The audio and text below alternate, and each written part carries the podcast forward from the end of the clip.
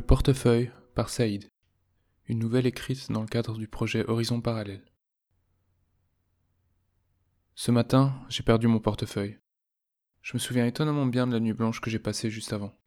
Une nuit au labo, à suer seul dans la poussière, à force d'aller à gauche et à droite pour tenter de garder les machines alimentées en électricité. Une nuit illuminée par les LED des ports clignotants derrière les blocs de métal. Les coupures régulières avaient fini par achever plusieurs fusibles que je n'avais pas remplacés.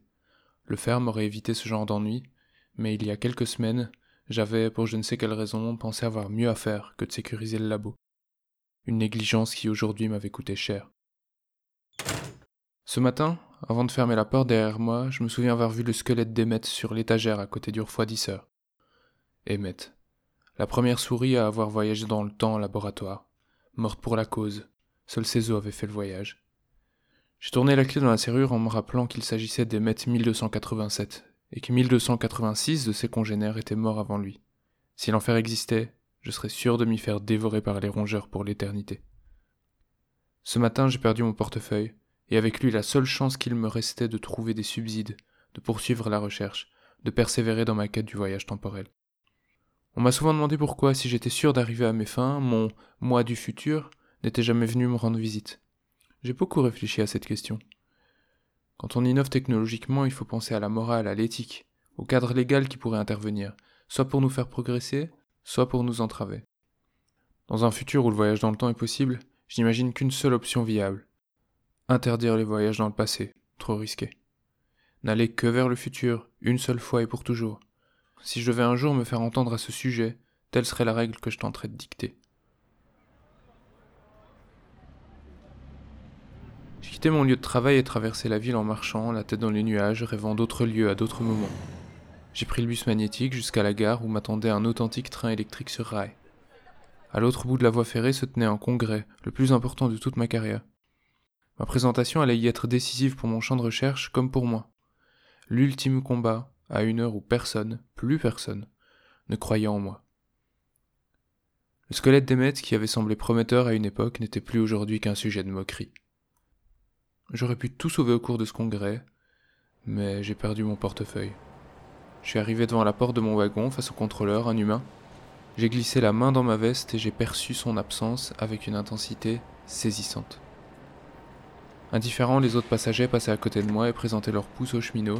Moi, je n'avais jamais fait enregistrer mes empreintes. En panique, j'ai demandé que le train m'attende pour partir.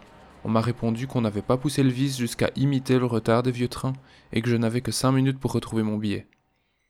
Face à tant d'incompréhension, j'ai demandé à parler à un automate bien plus au fait du respect du client, mais aucun de ceux qui circulaient là n'avait été affecté à ce voyage vintage, bruyant et remuant.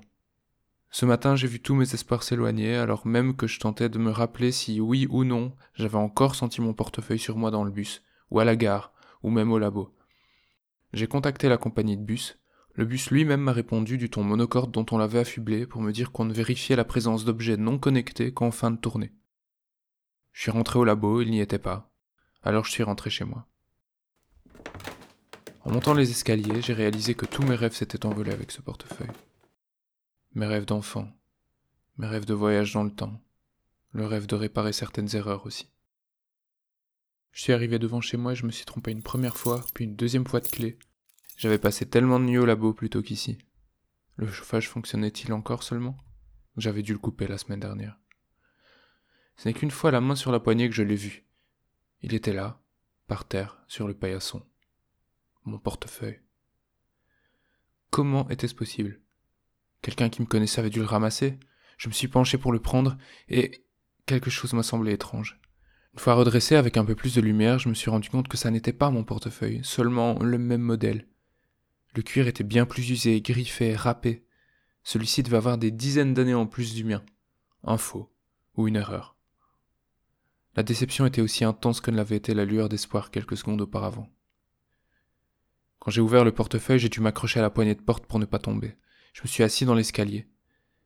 Il y avait à l'intérieur ma carte d'identité, celle d'aujourd'hui, couverte de griffes. Quelques photos que j'avais imprimées moi-même dans une version bien plus usée que dans mon souvenir et surtout la toute dernière carte de fidélité qu'on m'avait donnée au format papier, celle d'un cinéma en ville, à la limite de la putréfaction. C'était comme si Mon portefeuille avait vieilli de 40 ans, sans moi. Mes mains se sont mises à trembler. Dans le compartiment habillé, j'ai trouvé un petit morceau de papier qui, lui, semblait neuf. Avec surprise, j'y ai découvert ma propre écriture. Patience. Ce matin, j'ai perdu mon portefeuille. Un jour, j'apprendrai comment je l'ai retrouvé.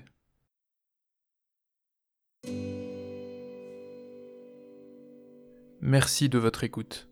Cette nouvelle s'inscrit dans le cadre du projet Horizon Parallèle, qui a consisté à rédiger et publier une nouvelle par semaine pendant un an, entre le 1er septembre 2018 et le 31 août 2019. Tous les textes sont accessibles gratuitement et ont été placés sous les licences Art Libre et Creative Commons Attribution Partage dans les mêmes conditions. Retrouvez-les sur sedwords.org.